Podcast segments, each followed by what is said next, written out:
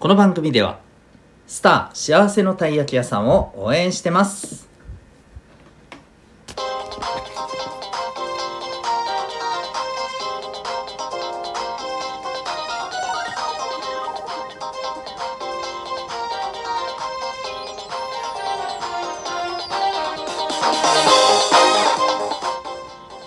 小中高生の皆さん日々行動してますか？あなたの才能と思いを唯一無二の能力へ。親子キャリア教育コーチのデトさんでございます。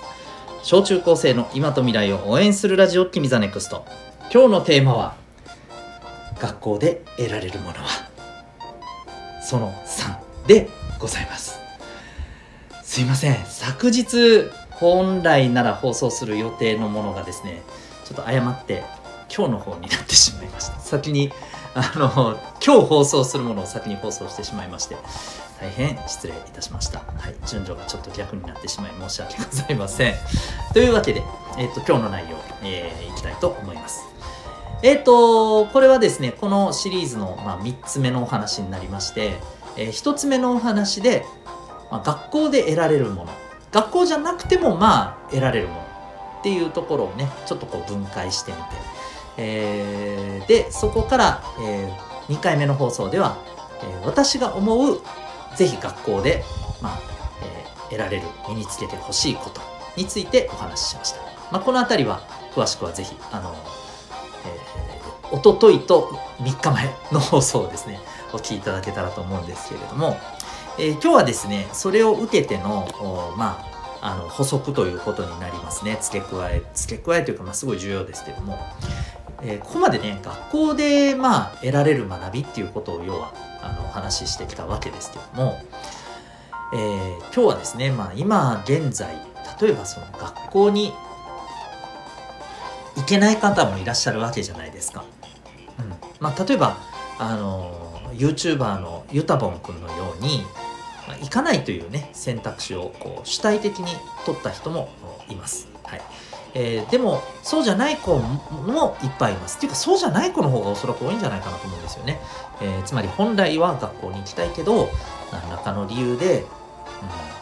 くことが今きついと厳しいと、えー、そういう場合の子もいますよね。でじゃあそんな子はその学校で得られる学びって得られないんですか？というね、えー、疑問が多分あると思います。それについてのですね、今日はお話でございます。これ結論から言うとそんなことはありませんと、うん、ただあの、学校の方がまあ人数的なものあと時間的なものを考えた時に触れ合う時間と触れ合える人の多さっていうところで言うとやっぱり今のところ一番多いんですよね正直言うと。だから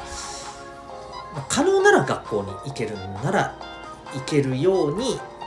まああの必要なねそのことを整えていけるようになってほしいとは思っています、うん、でもそれがじゃあ厳しかったらダメなのかそんなことはないと思っています。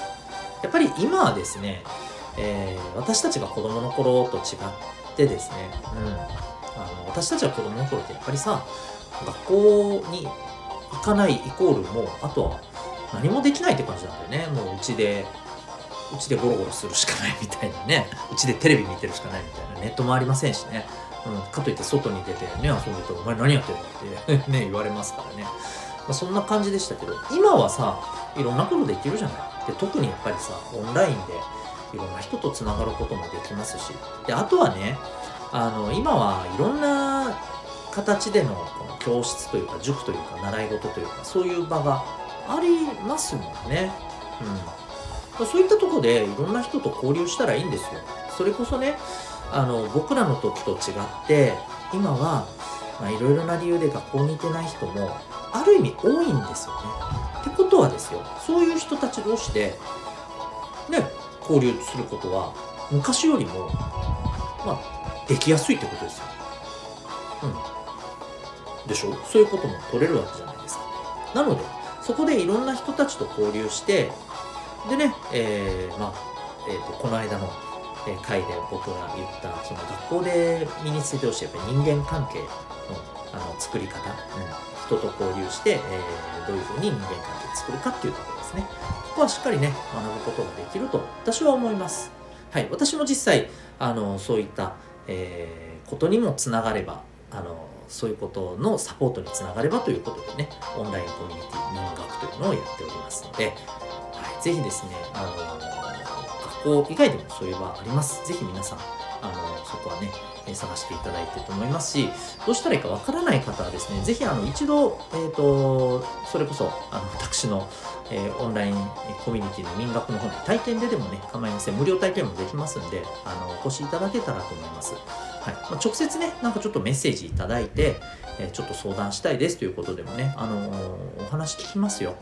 うん、なのでよかったらねぜひぜひ連絡ください。はい。えー、学ぶ道はたくさんあります。大丈夫です、え、私も応援します。というわけで今日はですね、え、学校で得られるものはその3というテーマでお送りいたしました。最後までお聴きいただきありがとうございました。あなたは今日どんな行動を起こしますか？